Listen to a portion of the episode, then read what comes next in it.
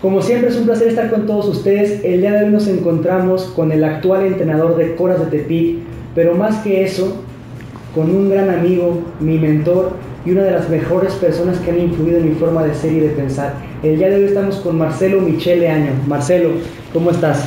Bien, ¿y tú, ver cómo estás? Mucho gusto. Todo bien, gracias. Gracias por tus, por tus palabras. No sé si son, este, si son adecuadas o no, pero bueno, yo creo que están confundidas por el afecto que me tienen, ¿no? Pero es un placer y un privilegio estar aquí sentado contigo. Realmente siempre me han preguntado últimamente por qué el cambio en mi vida, en forma de pensar, en mi manera de hablar, en mi manera de vestir. Y realmente quiero compartirte que una de las personas que más ha influido en mí ha sido Marcelo.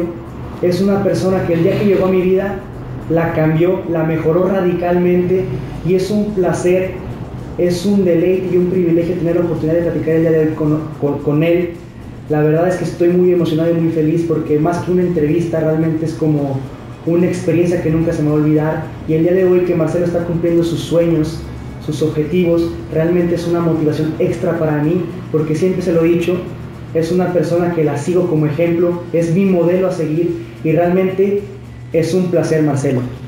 Te agradezco mucho mucho tus palabras. ¿Te acuerdas cuando nos conocimos? Claro que sí, en la Sí. escuela, en el... ¿Quién iba a decir? No, ya han pasado de allá quizás 5 o 6 años, ¿no? ¿Cuántas cosas? ¿Cuántas aventuras? Los dos. También tú tienes muchas aventuras que contar y, y yo también estoy muy orgulloso de, de la persona en la que te has convertido, del profesional que eres y de cómo estás influyendo en tantas personas. Es que me motiva mucho el que estés aquí. Muchas gracias, Marcelo. La primera pregunta que te quisiera comentar es, ¿cómo te sientes actualmente con el reto que acabas de adquirir? Bueno, me siento muy, muy realizado, muy feliz, muy, muy ilusionado porque este es el reto que, que estábamos esperando eh, desde hace mucho tiempo, porque estamos, como tú dices, viviendo, viviendo un sueño, pero sobre todo porque tenemos la posibilidad de luchar. Yo soy muy agradecido con Dios porque no todo el mundo tiene la posibilidad de hacer una aportación concreta al medio en el que, en el que ha elegido trabajar. Y hoy en día que, que yo tengo la posibilidad de, de ser uno de esos 18 técnicos del ascenso y que pueda aportar mi granito de arena junto con mi cuerpo técnico para defender la integridad del futbolista, para enseñarle, para responsabilizarlo y sobre todo para formar hombres, pues es un privilegio muy grande. Marcelo, ¿para ti qué es el éxito? Mira, yo soy, soy una persona que soy un- me, me considero eh, adicto al- al- a la investigación de lo que es el éxito.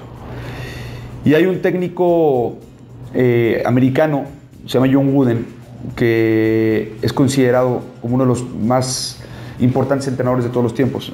Ganó cientos de títulos a nivel universitario de básquetbol. Eh, y, y él hablaba siempre de, del éxito como, como algo que ahora que lo comparta se ha convertido en mi modo de vida. El éxito es la sensación personal derivada de haber entregado todo, absolutamente todo, a la tarea que te fue encomendada. Si tú entregaste todo en lo que te fue encomendado, en la tarea que tienes enfrente, ya fuiste exitoso, sin importar el resultado. Tú puedes ser exitoso ganando y tú puedes ser exitoso perdiendo. Y tú puedes ser un fracasado ganando y un fracasado perdiendo. El triunfo al idiota no lo hace no lo hace menos idiota, sino más idiota. Porque cuando el idiota triunfa, cree que ese es el camino que lo debe de llevar. No, hay muchas cosas más importantes.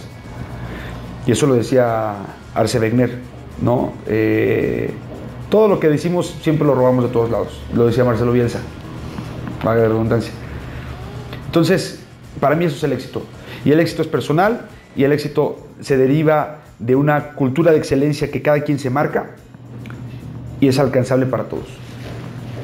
Marcelo, ¿Qué opinas tú de eso?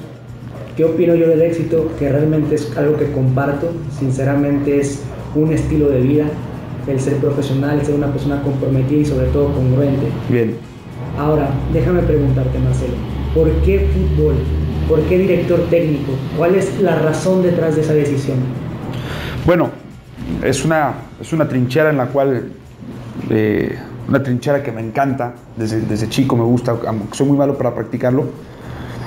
Yo, tuve que encontrar cómo podía hacer mi aportación en el fútbol. No fue como jugador porque no tengo las, las cualidades ni los dotes, ni mucho menos. Eh, fui directivo nueve años eh, de mi vida empecé de utilero, entonces hice, hice de muchas cosas relacionadas con el fútbol. Y siempre me llamó mucho la atención eh, el tema de la dirección técnica, siempre me llamó mucho la atención el tema de, del desarrollo humano, de, de, poder ser un, gestor de, talentos y un potencializador. ¿Por qué el fútbol? Porque considero que es una trinchera espectacular para poder hacer un cambio social importante. Perfecto. Ahora, Marcelo, ¿qué te define como persona, como ser humano? ¿Quién es Marcelo fuera del fútbol? Pues trata de ser el mismo, no, no hay un personaje de alguien dentro y de alguien fuera. Y pues yo me considero como un loco, me, me encanta ser loco, ¿eh? me encanta saberme loco, ¿eh? porque esa, esa dosis de locura creo que me ha permitido hacer ciertas cosas que quizás sonarían muy utópicas o que quizás no estarían al alcance. Pero yo, yo siento que en la vida los límites nos ponemos nosotros mismos. Tú todo lo puedes lograr en la vida, absolutamente todo. Simplemente hay que quitarse los techos de cristal y las barreras. Y hay que atreverse y saber que el límite uno, uno se lo pone. Entonces, soy una persona determinada que quiere cambiar el mundo, que ama profundamente a Dios, que trata de ayudar en todo lo que se pueda, con muchísima pasión, que vive con intensidad y que lucha todos los días. Marcelo, déjame platicarte una experiencia que tal vez tú, tú no te acuerdas de ella, pero déjame compartirla aquí también. Marcelo tuvo la oportunidad de dar una conferencia en la UP hace que seis meses, no, un año. Como un año más o menos, sí. Un año. Y, y me acuerdo que se le acerca al final de, de la conferencia un, un, un, chavo le dice, Marcelo, ¿para cuándo te casas? Y Marcelo con toda la seguridad del mundo le contestó, antes, que me, antes de, de pedirle matrimonio a mi novia, quiero dirigir en primera, primera de ascenso. Y el chavo se quedó con cara de sorprendido. Mm. A los cuatro meses cumpliste el objetivo de Venados. Sí. Ser director técnico del Club Venados. Marcelo, ¿cómo le haces para realmente conseguir los objetivos que te propones? Pues mira, primero no me detengo, no me detengo a, revisar ese tipo de cosas. Este, pero para crear, primero hay que creer. Yo creo en mí, creo en Dios obviamente, y creo en la misión que me tienen encomendada, pero creo en mí. Me tapo los oídos ante las críticas que puedan existir del entorno, del mundo. Acallo los miedos. Hay una definición de felicidad que a mí me gusta mucho que dice que la felicidad es la ausencia del miedo. Y los miedos te paralizan en la vida.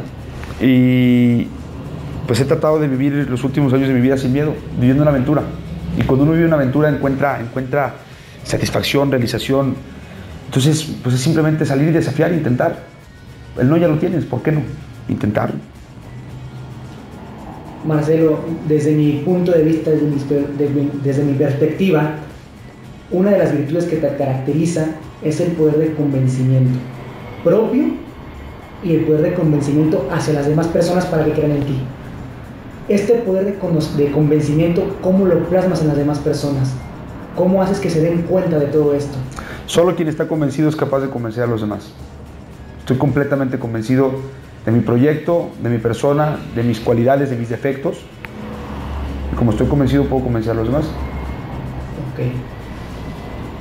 En el mundo de la psicología se le ha criticado al psicólogo por la falta de empatía que llega a tener con el jugador. Le dicen, no, pues es que tú no jugaste al fútbol, realmente cómo puedes experimentar lo que yo estoy experimentando actualmente.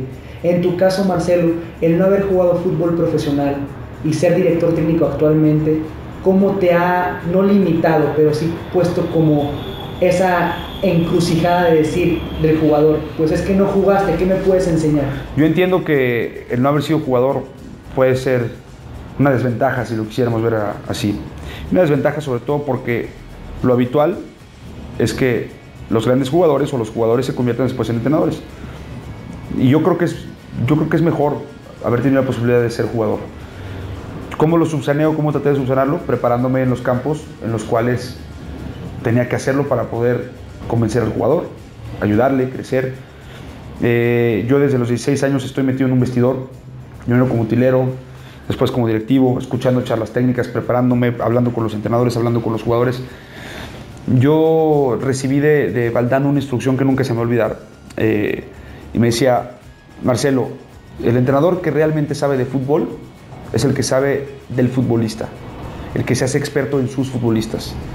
Y para mí quien solo sabe de fútbol ni de fútbol sabe. Hoy en día hay que saber de cine, de literatura, de poesía, de psicología, de liderazgo, de oratoria, de música, de tantas cosas, para poder llegar a desarrollar una empatía con el jugador que permita transmitirles una idea. Entonces, eh, Arrigo Saki decía que para ser un buen jockey no tenías que haber sido caballo. Yo creo que un grandísimo doctor que opera a alguien de corazón abierto, pues no necesariamente le han operado a él el corazón abierto. Simplemente eh, quizás el paciente voltea y dice, oiga doctor, pero es que usted no sabe lo que se siente el nervio de antes de que lo operen. Quizás no, pero yo sé cómo operarte. Yo prefiero ir con un doctor que sabe cómo operarme que un doctor que sabe cómo se siente antes de que me opere. Marcelo, para ser la persona que hoy, que hoy eres en día, exitoso, congruente, profesional, ¿quién tuvo la mayor influencia en ti? Dios, completa y totalmente. Yo soy un producto de Él, Él me salvó, Él me, me amó, me puso diferentes mentores en mi vida que me ayudaron a salir adelante. Y yo sin Él no podría ni respirar. Es mi motor, mi mejor amigo y mi luz. Y en el mundo del fútbol, en lo que te dedicas actualmente, ¿quién ha sido tu mentor? No tengo uno solo, tengo varios. Eh, tengo a César Menotti, tengo a Johan Cruyff, eh, que me enseñó mucho, varios técnicos del fútbol mexicano, el Piojo Herrera, Jaime Mordiales, eh, gente que, con la que comparto no solo, no solo gustos por el fútbol, hoy en día Matías Almeida se ha convertido en un gran soporte, un gran mentor, un gran apoyo, sino esta complicidad de, de ayudar a las personas. El futbolista está muy solo y necesita, necesita ayuda, necesita que se le que se le responsabilice, que se le empodere, que se le ayude. Entrenar antes que otra cosa es educar. Entonces, partiendo de eso, tenemos que aportar nuestro grano de arena a educar nuestro entorno. Y Marcelo, definitivamente el reto que tomas actualmente es un reto muy interesante, muy importante para tu carrera. Sí. Tu cuerpo técnico, que son las personas que día a día están contigo, ¿Qué buscas en una persona para que realmente te acompañe en tus proyectos, pero sobre todo tus sueños? Bueno, primero tiene que, tiene que existir una empatía natural. Eso, eso es, es, obvio, ¿no? Si no existe una empatía, pues yo no puedo trabajar con alguien, porque aparte los cuerpos técnicos se convierten en, en una especie de familia, ¿no? Porque estás todo el día junto, porque están trabajando, porque están planeando, porque viajan, porque... Entonces tiene que haber empatía. Segundo, después de la empatía, que ahí es donde creo que hay muchos entrenadores y, y, cuerpos técnicos que se equivocan, tiene que haber no el mismo pensamiento, porque eso es imposible, pero sí una complicidad en la idea. A lo mejor cada quien tiene sus matices y si cada quien fuera entrenador pudiera aportar una u otra cosa, pero tiene que haber una complicidad en la idea, en la idea central, en la idea de juego, en la idea de entrenar, porque si no yo es donde he visto los grandes diferenciadores en los cuerpos técnicos unidos de los cuerpos técnicos que no lo son. Tiene que haber muchísima lealtad. En este medio lo más difícil de encontrar es, gente leal eh, entre sí. Y yo te puedo decir que estoy, estoy muy agradecido con mi cuerpo técnico porque me ha, me, ha, me ha tocado la fortuna de contar con gente con la que hay empatía, con la que hay una complicidad total en la idea y con la que hay una lealtad mutua completa y total. Yo hacia ellos y ellos hacia mí, y donde yo permito que haya mucho debate. Yo adentro de, de, nuestro lugar donde trabajamos, todo se puede discutir, todo se puede opinar, todo se puede. Pero una vez que se toma una decisión y se sale por la puerta, todos estamos unificados en el mismo criterio. Yo sé que cualquiera de mi cuerpo técnico, si está en un cuarto cerrado, en una reunión con cualquiera de los jugadores, les está transmitiendo exactamente lo mismo que si yo estuviera solo. Perfecto. Y eso es una, eso es un privilegio muy grande que no todos los técnicos tienen y yo sí lo tengo. Y tengo que agradecerlo y disfrutarlo. Marcelo, a mí siempre me ha interesado. Pero perdón, perdón que te interrumpa. Aparte de eso, mi cuerpo técnico es más capaz que yo. Y para mí ese es el éxito en la vida, rodearte de gente más capaz que tú. Ellos son mucho más capaces que yo en todos los sentidos. Por eso los escogí. Porque son los mejores. Claro. Siempre me ha interesado preguntarte, Marcelo, desde que te conozco siempre ha sido éxito tras éxito, logro tras logro, pero realmente en tu vida ha habido algún fracaso que te haya puesto en duda el continuar con tu carrera. Por eso empecé la entrevista haciendo una aseveración. a que los elogios que me hacías no los consideraba correctos y que quizás estaba cegado por el afecto. Y eso suele pasar cuando tenemos mucho afecto por una persona, eh, a veces no vemos lo que en realidad puede suceder. Yo te agradezco de verdad que, que tengas ese concepto de mí, pero la verdad es que yo en mi vida he fracasado muchas más veces de las que he tenido éxito. Yo éxito eh, lo he tenido únicamente en la definición en lo que te he dicho, no tanto en los resultados, sino en la satisfacción de haber dado todo. Pero sí te puedo decir que es como la punta del iceberg. Quizás la gente puede ver de afuera que tienes una oportunidad de trabajar o que tienes alguna cosa, pero no ve todo lo que está abajo del mar. Y abajo del mar hay mucho fracaso. Cualquier persona que en la vida ha alcanzado algo de éxito eh, es un camino que está empedrado, lleno de fracasos antes de llegar a eso. De hecho, Winston Churchill decía, éxito es la capacidad de ir de fracaso en fracaso sin perder el entusiasmo. Lo que pasa es que la mayoría de la gente pierde el entusiasmo a la primera que la riegan o a la primera que caen. Y yo soy el que más he caído, el que más me he equivocado y el que más ha fracasado. Nada más que no me canso. Soy demasiado positivo quizás. Entonces, es, esa, esa tenacidad.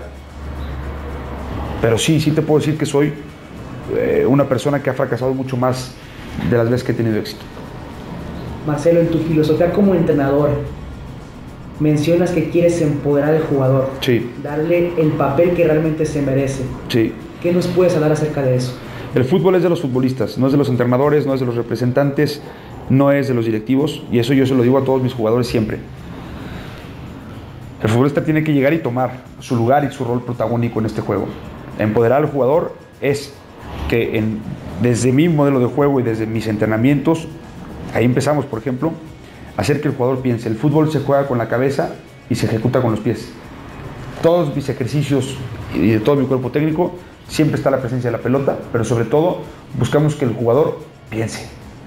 Recrear en la medida de lo posible, lo cual es muy complicado, situaciones que se presentan en el juego para que el jugador aprenda a tomar decisiones.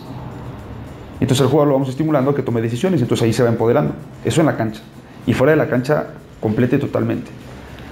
Invitamos al jugador a que viva una cultura de excelencia, que es personal, a desarrollar hábitos y virtudes de excelencia, que son personales, a saber, por ejemplo, que yo no creo en las concentraciones de local.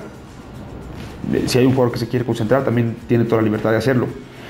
Yo no creo en las concentraciones de local simplemente porque, en mi opinión, se pierde la posibilidad de que el jugador sea responsable de su profesión. Entonces, en mis equipos nosotros entrenamos un día antes del partido, terminando el entrenamiento cenamos todos juntos y después de cenar cada quien se va a dormir a su casa. Hay un reglamento interno muy claro y saben qué horas tiene que estar dentro de su casa y qué horas puede estar fuera. Y hay un compromiso. La gente tiene mucho miedo cuando llegamos a Venados. Y el primer torneo de 10 partidos de local, ganamos 7, empatamos 2 y perdimos 1. Y el que perdimos no lo dimos de haber perdido, fue una...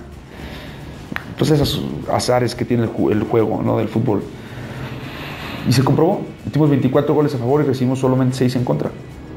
Se comprobó que no tenía nada que ver con el tema de concentrar o no concentrar en un hotel una noche antes del partido. Y el jugador lo agradecía, prefería dormir en su casa. Ahora, si había un jugador que en casa tenía el niño que lloraba y no se podía concentrar y tú dices, tenía que ir a un hotel, también se había ese apoyo. Pero ya es personal, no grupal. Cada quien tiene que serse responsable de su profesión, de su peso. Y, tú eres del tamaño de tus sueños. Tú eliges si eres el gigante de tus sueños o el enano de tus miedos. Y si quieres ser el gigante de tus sueños, pues tienes que saber, ok, yo quiero jugar en Europa, perfecto. ¿Qué hábitos tiene un jugador en Europa? En Europa, si un jugador de una pretemporada o del periodo vacacional al inicio de la pretemporada, dos, tres semanas, llega con arriba de 1.8 kilos, por contrato le cobran una multa de 20 mil, 30 mil, 40 mil euros. El jugador europeo está de vacaciones y que no sale de fiesta, no, sí sale de fiesta. El futbolista debe de vivir de manera ordenada para desordenarse de vez en cuando y no al revés. Entonces sí puedes en tus vacaciones disfrutar, descansar, pero tienes que seguirte cuidando, pues eres un jugador, tu instrumento de trabajo es tu cuerpo. De joven, te puedes poner una fiesta de aquellas y a lo mejor el al día siguiente y dices, ah, pues no estoy tan cansado. Sí, pero no es lo mismo los tres mosqueteros que 30 años después. El tiempo va pasando y te vas cansando y ya no vas siendo igual, y ya no vas rindiendo igual, y te vas lesionando más, y te vas cansando más, y vas metiendo menos goles, y vas rindiendo menos, etcétera, etcétera, etcétera. Entonces tiene que haber un convencimiento de todo eso. Y esa es la cultura de excelencia personal que cada quien alcanza. ¿Cuándo? Cuando se lo proponen. Perfecto, Marcelo. No sé si sale muy rápido. No, no, no, perfecto. Eh, yo lo entendí perfectamente. Muchas gracias. Bueno, espero que también la gente que lo vea se quede con algo, aunque sea un poquito, no de, de esto que acabamos de decir. Marcelo, ¿qué te motiva actualmente? Cambiar el mundo. Yo me levanto todos los días a ver cómo puedo hacer mi aportación. Sonará utópico, sonará eh, quizás muy poco probable, pero para mí el mundo se cambia una persona a la vez. Y en eso me levanto todos los días. A ver qué persona me topo con la que podamos hacer ese cambio. Servir, nada más. Lo demás, soy un afortunado de poder hacer lo que me gusta y de poder tratar de ayudar a los demás. Es que ahí está la felicidad. Marcelo, tú hace no muchos años, dos, tres años, me comentaste, te pregunté, Marcelo, ¿cómo te ves en cinco, seis, diez años? Y sin dudar me dijiste, quiero ser el mejor entrenador del mundo. Y dije, wow, ¿sigue siendo ese tu objetivo? Sí y no. Sí y no, porque uno en la juventud a veces tiene tiene ciertas omisiones que son propias de la edad. Yo sé que ser el mejor entrenador del mundo es algo que persigo y que lo voy a conseguir, pero hoy en día me he dado cuenta que eso es una consecuencia. Mi único objetivo hoy en día es ser mejor entrenador todos los días, no ser el mejor entrenador. Ser el mejor entrenador será una consecuencia de ser mejor entrenador. A lo mejor estoy medio filosofiando, pero aterrizado en la realidad, mi objetivo es hoy ser mejor que ayer. Todos los días mejorar. Y entonces, si soy mejor yo como persona, es muy probable que pueda ser el mejor. Pero yo ya no me voy por ser el mejor o no el mejor. Eso, esos títulos este, sociales que sirven únicamente para acumular trofeos en una gaveta, ya no me mueven. Lo único que me mueve es ser mejor.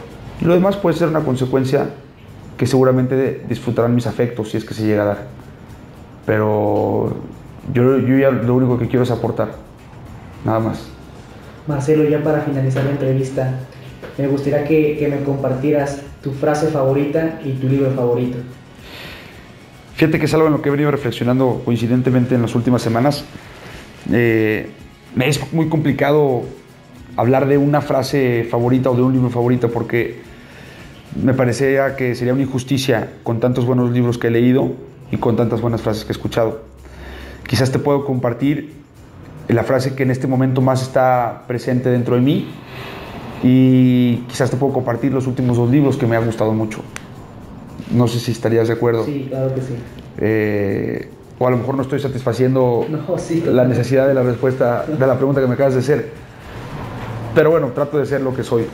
Eh, híjole, es que hay muchas, muchas, muchas frases, pero, pero sin duda alguna, hoy en día hay una que me está, me está tocando mucho el alma y el corazón, eh, que está, es, un extracto de la película del Gladiador que dice lo que hacemos en la vida tiene eco en la eternidad. Y es verdad, no podemos únicamente vivir como si fuéramos a ser eternos. Eh, he estado reflexionando mucho sobre eso y sobre la aportación que yo quiero, que yo quiero hacer todo el día al mundo. Eh, estoy leyendo un libro fantástico, fantástico, fantástico. Bueno, hay un libro de fútbol que es muy difícil conseguir, que se llama Fútbol sin trampa, escrito por César Menotti y Ángel Capa en los principios de los 80 Ya no está en ese libro, es una, es una pena. Eh, tuve la posibilidad de conseguir un ejemplar y bueno, yo sentí como si me hubieran regalado no sé, la, la, Mona Lisa, ¿no? O sea, para mí es un ejemplar único, es una cosa espectacular. Eh, me parece muy egoísta haberlo mencionado, si no, el, el, público no va a poder tener acceso a él, entonces mencionaré otro que sí.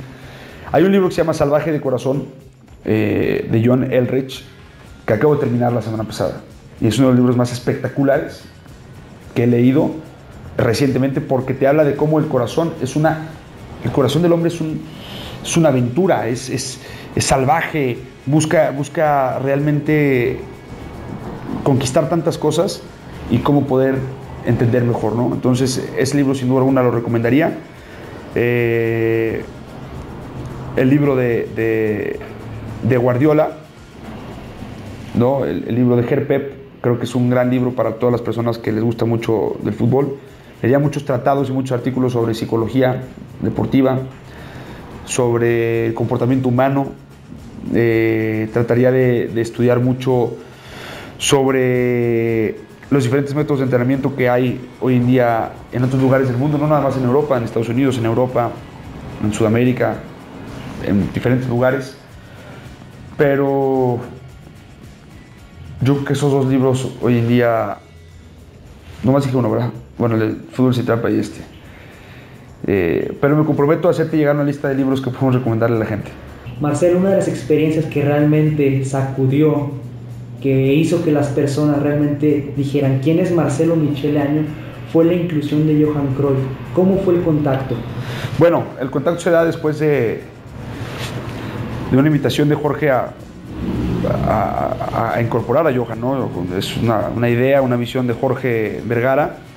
Y yo en algún momento ya había hecho algunas, algunas relaciones con, con, las personas cercanas a Johan, porque en el 2010, cuando México queda fuera del Mundial, Tecos participaba y trabajaba en Tecos y Tecos participaba en el Comité de Selecciones Nacionales. Entonces nos pidieron a todos los clubes que diéramos una lista de candidatos y yo como buen idealista, eh, en mis 20 años, 20 años tendría ahí, 22 o 23 años, yo quería traer el mejor y para mí el mejor era Johan. Y entonces contacté a Johan y en ese momento me dijo que por motivos de salud no podía, por medio de un correo, por motivos de salud no podía. Entonces cuando Jorge me pidió el contacto, pues ya tenía yo algún, algún camino trazado. Fue, hicimos la reunión, eh, fue una maravilla, fue una complicidad total entre estas dos grandes mentes que es Jorge y Johan. Y para mí fue un privilegio haber colaborado con él, Johan que paz descanse, con quien hablé pocas semanas antes de morir.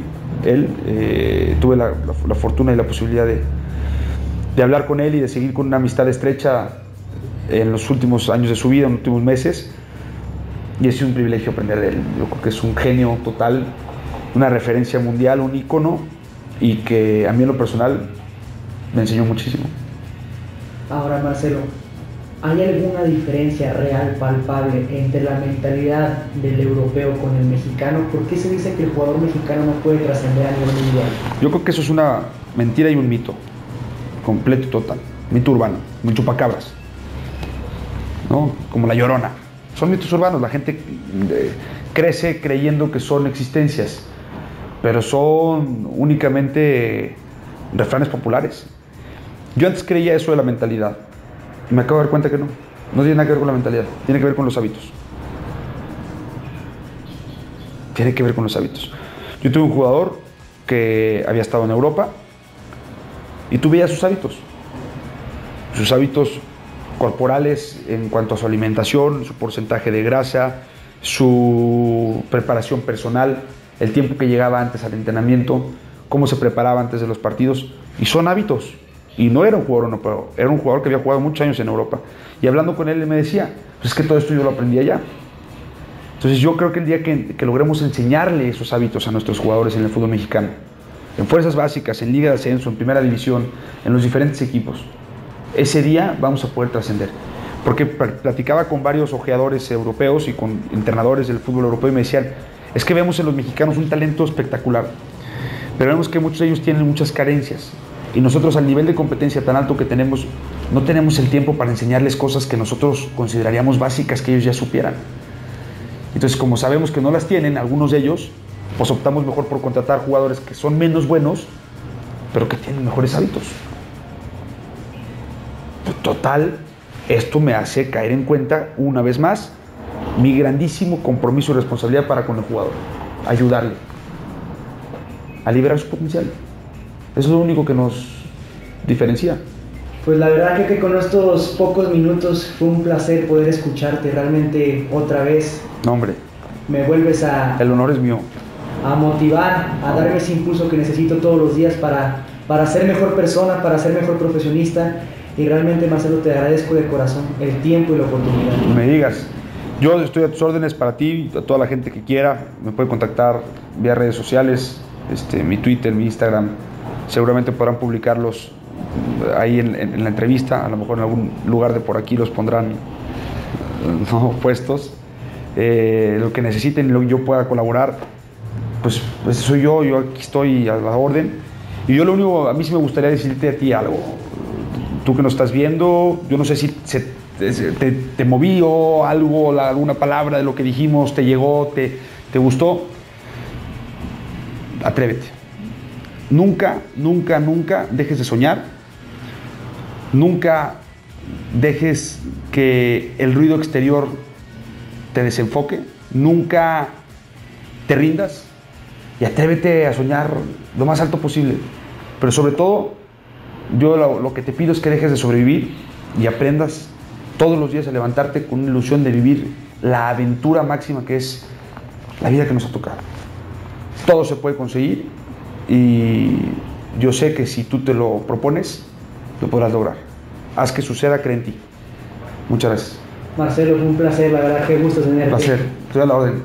Y pues antes que nada agradecerte que estés viendo las entrevistas, que estés comentando, que lo estés compartiendo. Fue un placer estar una vez más contigo y nos vemos la próxima. Y pues como ya sabes, ahora se dice un corazón.